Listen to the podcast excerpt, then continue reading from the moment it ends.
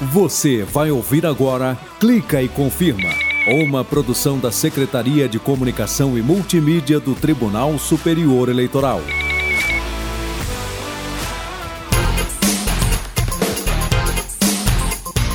Beleza, galera? Eu sou o Fábio Ruas e tô chegando com Clica e Confirma, o programa que traz a justiça eleitoral brasileira para mais perto de você. Ah, vamos nessa! Clica e Confirma. No Dia Internacional contra a Discriminação Racial, a Comissão de Promoção da Igualdade Racial do TSE se reuniu com representantes de partidos políticos para debater a aplicação da regra que prevê que votos para deputado federal dados a candidatos negros e mulheres valerão em dobro para os partidos no cálculo da divisão do fundo eleitoral. TSE e Telegram iniciam conversas para que o aplicativo de mensagens passe a integrar o programa de enfrentamento à desinformação da Justiça Eleitoral. E ainda, TSE lança Ouvidoria da Mulher para prevenir e combater casos de assédio, discriminação e outras formas de abusos, como a violência política de gênero. Confira a partir de agora aqui no Clica e Confirma. Clica, e, confirma. Galera, agora eu vou falar de um assunto muito sério que é a discriminação racial na política. E teve o Dia Internacional contra a Discriminação Racial, 21 de março. E nesse dia rolou uma reunião da recém-criada Comissão de Igualdade Racial do TSE com representantes de partidos políticos. É, eu acompanhei essa reunião. Eles debateram a aplicação de uma mudança na lei eleitoral que foi aprovada no ano passado pelo Congresso Nacional e ela prevê que votos para deputado federal dados a candidatos negros e mulheres valerão em dobro para os partidos no cálculo da divisão do fundo eleitoral até o ano de 2030. Foram apresentados dados estatísticos que comprovam que as candidaturas de pessoas brancas, por contarem com mais recursos financeiros, resultam em mais pessoas brancas eleitas. Já as candidaturas de negros tendem a não ter sucesso, com baixo índice de eleitos pelo fato de contarem com poucos recursos. Olha aí, ó. Pois é, é aí que está o negócio, né? O pessoal da comissão chamou a atenção sobre a importância dos partidos aplicarem de fato essa regra na prática, porque aí eles poderão receber mais recursos do fundo eleitoral. É mais din-din no bolso dos partidos para estimular o lançamento de mais candidaturas de pessoas negras. Foi o que disse um dos integrantes da comissão, o Marlon Reis. Isso trará grande benefício para as finanças do partido. Eu ainda quero trazer para vocês o depoimento do Frei Davi. Ele também integra a Comissão de Igualdade Racial do TSE. O Frei Davi, ele denunciou que alguns candidatos negros aceitam repassar recursos para candidatos brancos que encabeçam as campanhas eleitorais dentro dos partidos negros e mulheres vão receber o dinheiro, mas no compromisso de repassar grande parte para o candidato A, isso é algo é, é, é condenável e nós vamos achar todos os partidos que já estão fazendo essa, essa, essa, essa baixaria que é claramente, definitivamente, racismo estrutural. Na reunião, os partidos se mostraram preocupados com a denúncia do Frei Davi e afirmaram que vão intensificar a fiscalização para combater o racismo estrutural nas campanhas políticas. E o coordenador institucional da comissão, o ministro Benedito Gonçalves, lembrou que a reunião se deu no Dia Internacional contra a Discriminação Racial. Em 1990, o massacre porque dava-se um cartão, lei do passe, contendo esse cartão os lugares que o negro podia ir. Então, nós hoje aqui estamos mais uma vez firmando no campo eleitoral, nas candidaturas negras, nessa união de poder judiciário e partidos políticos, eliminando os cartões para que todos nós caminhemos aonde o ser humano, a pessoa humana, possa caminhar, possa entrar. Clica e confirma. Agora vamos falar de igualdade de gênero. É que o TSE lançou a Ouvidoria da Mulher. E aí eu vou chamar a repórter Renata Gorga para falar com a gente. Saudade dói, saudade dói, Renatinha dá outra chance aqui pra nós. Beleza, Renatinha? Olha você de novo aqui no Clica e Confirma. Oi, Fabão, tô aqui. Vamos lá, Rê. Você acompanhou o evento de lançamento da Ouvidoria da Mulher, né? Como é que foi esse evento? Acompanhei, Fábio. Quem fez o lançamento foi o presidente do TSE, ministro Edson Fachin.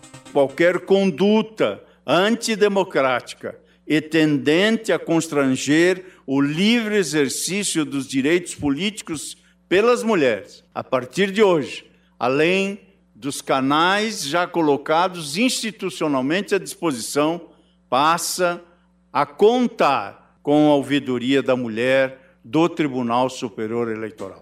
Aí, Fabão, a assessora-chefe do Núcleo de Diversidade e Inclusão do TSE, Samara Patachó, chamou a atenção para o fato de que existe uma tendência de se naturalizar a violência contra as indígenas, principalmente na política.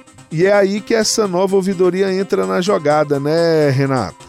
Exatamente, Fábio. Samara disse que a ouvidoria vai ampliar o espaço de atendimento a essas mulheres. Temos também exemplos de mulheres que estão na frente de luta, ou mulheres que se engajam na política partidária e que sofrem também é, racismo, preconceito, discriminação por tentarem estar fazendo parte do processo eleitoral. É preciso que a gente crie formas para que essas mulheres encontrem uma rede de proteção, de denúncia e que sejam ouvidas. Bacana, Rê, muito obrigado. Até a próxima. Valeu, Fabão. Até semana que vem. Tchau. Clica e confirma.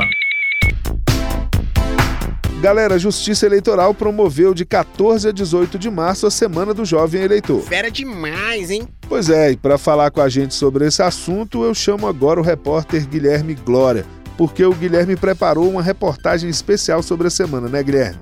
Seja bem-vindo de volta ao Clica e Confirma. Mas calma aí, agora que eu tô notando, tem tempo que você tá correndo de mim, né, Guilherme? Não quer mais falar comigo aqui no Clica? Opa, tudo bem, Fábio? Eu tô sempre por aqui, né? Na verdade, você que me abandonou aí. eu não sou cachorro, não. Tá certo, então. Tem tempo que eu não te chamo para falar com a gente, né? Vamos trabalhar então. é isso aí, Fábio. Vamos trabalhar, vamos nessa. Então, Guilherme, o que que você apurou nessa reportagem e trouxe pra gente? Pois é, Fábio. Primeiro, eu falei da mensagem que a Semana do Jovem Eleitor trouxe esse ano. Porque se você vai fazer os 16 anos até o dia 2 de outubro, as eleições de 2022 estão aí e você pode participar. Hein? Ou seja, quem tem 15 anos e ainda vai fazer 16 até o dia 2 de outubro pode tirar o título de eleitor. Que baita responsa, né, Fabão? Chegou a hora de ajudar a escrever as novas páginas da história do país. A responsabilidade que, de certa forma, também é uma honra, né? Que passa a ser possível a partir dos 16. Pois é, mas para isso tem que tirar o título de eleitor até o dia 4 de maio, né? Isso mesmo, Fabão. E para quem tem mais de 18 anos, aí já muda, já é o voto obrigatório. Não dá para deixar de participar do pleito nesse caso.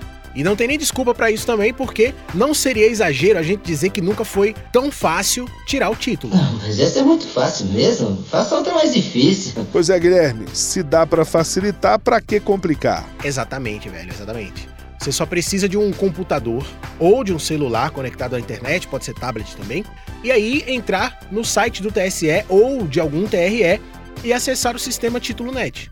A gente falou muito disso no programa passado, mas para essa semana eu tô ligado que você conversou com alguns jovens sobre esse assunto e colocou tudo na sua reportagem especial. Isso mesmo, conversei, Fábio. E olha só, eu falei com a Lorena Miranda, de 17 anos, que é um exemplo para quem ainda não é obrigado a votar, mas quer participar porque sabe dessa importância que o voto tem.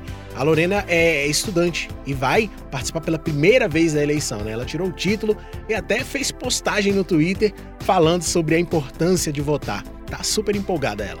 Eu vendo que tudo deve melhorar, tudo pode melhorar, e o nosso papel é, é fazer essa mediação, é votar nos melhores representantes, é reivindicar nossos espaços, reivindicar nossos direitos isso se dá principalmente por meio do voto. E Fábio, eu também falei com a Yasmin Micaeli. Ela tem 19 anos, já solicitou o título também e está ansiosa para votar pela primeira vez. É mais uma que sabe da importância do voto e que vai participar e que está muito na expectativa. Desde criança, eu sempre ia com os meus pais acompanhar eles na hora de votar. Eu achava muito legal. Porém, agora eu já sou adulta e eu tenho que levar o meu voto a sério. E uma coisa que eu vou fazer antes de votar, antes de escolher quem eu vou votar, é pesquisar a vida dos candidatos, pesquisar se ele é corrupto, pesquisar a profissão dele, pesquisar se ele tem os mesmos princípios e valores que eu, pesquisar tudo sobre ele, porque Não adianta eu votar em alguém aleatoriamente e depois ficar reclamando dele, né? Então eu tenho que ter consciência de quem eu estou votando. Mas você também falou com servidores do TSE que atuam na área? Eu falei com o Diogo Cruvinel, Fábio. É o analista de enfrentamento à desinformação do TSE. Ele falou com a gente aqui no programa da semana passada. Pois é, ele me explicou como é que faz para tirar o título de eleitor sem precisar ir para um cartório eleitoral. Para isso, é só entrar no site da Justiça Eleitoral tse.jus.br, acessar o sistema Título Net e no campo Título de Eleitor você preenche Não Tenho.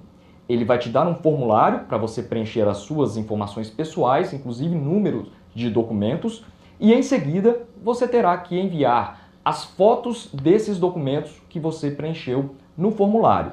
Agora é muito importante que essas fotos estejam legíveis. Depois de fazer esse procedimento todo, você anote o número do protocolo e dá para acompanhar tudo pela internet mesmo.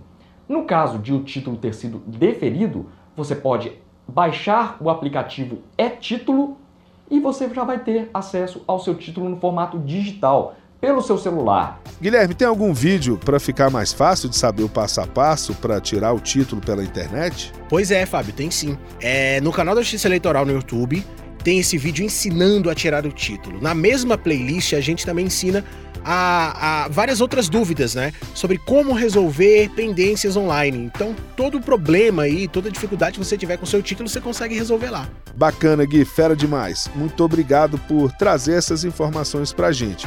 E hashtag Bora Votar. Valeu, Fabão. Hashtag Bora Votar. Fui, tamo junto. Justiça Eleitoral mora ao lado.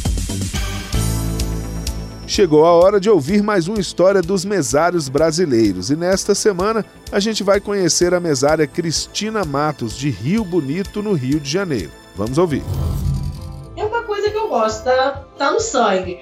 E aqui na minha casa trabalha eu, trabalhei minhas duas irmãs também, a minha filha, o meu município. É um município que todo mundo conhece todo mundo. Então é uma cidade pequena. As pessoas foram criando aquele vínculo. Então, quando você não vai, as pessoas já perguntam o que, que aconteceu. O domingo passa, você não sente, você ri, você você conhece as pessoas, você vê pessoas, amigos antigos que você não via por causa do corre-corre do nosso dia a dia. Né? É um momento único ali, rápido. Você conhece alguém que atua como mesário? Quem sabe ele não aparece por aqui. Todos os depoimentos estão no canal da Justiça Eleitoral no YouTube. Confere lá.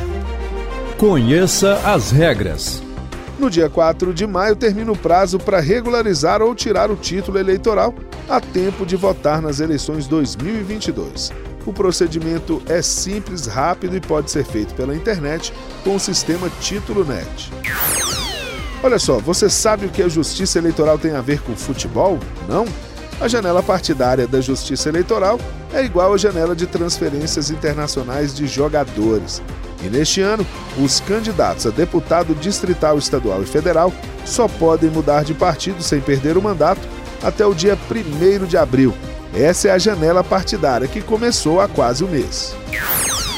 O TSE reenviou ao Telegram o ofício que já havia sido mandado no dia 8 de março. A Corte Eleitoral ainda se reuniu com o Telegram para discutir formas de cooperação entre o tribunal e o aplicativo de mensagens. A ideia é combater a desinformação.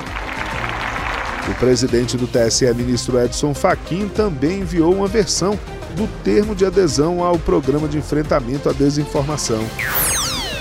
Caso o Telegram firme a parceria com o TSE, vai seguir o caminho de outras plataformas digitais que se uniram ao tribunal para coibir a disseminação de notícias falsas.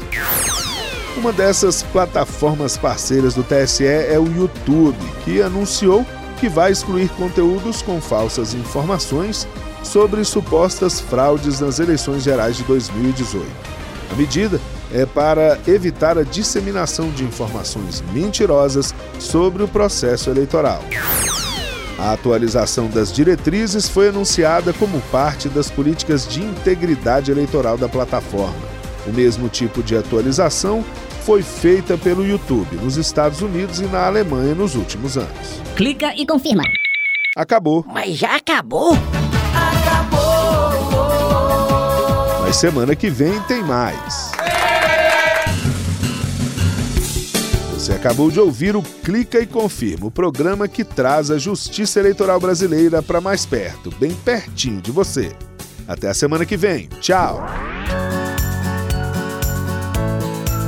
Você acabou de ouvir Clica e Confirma, uma produção da Secretaria de Comunicação e Multimídia do Tribunal Superior Eleitoral.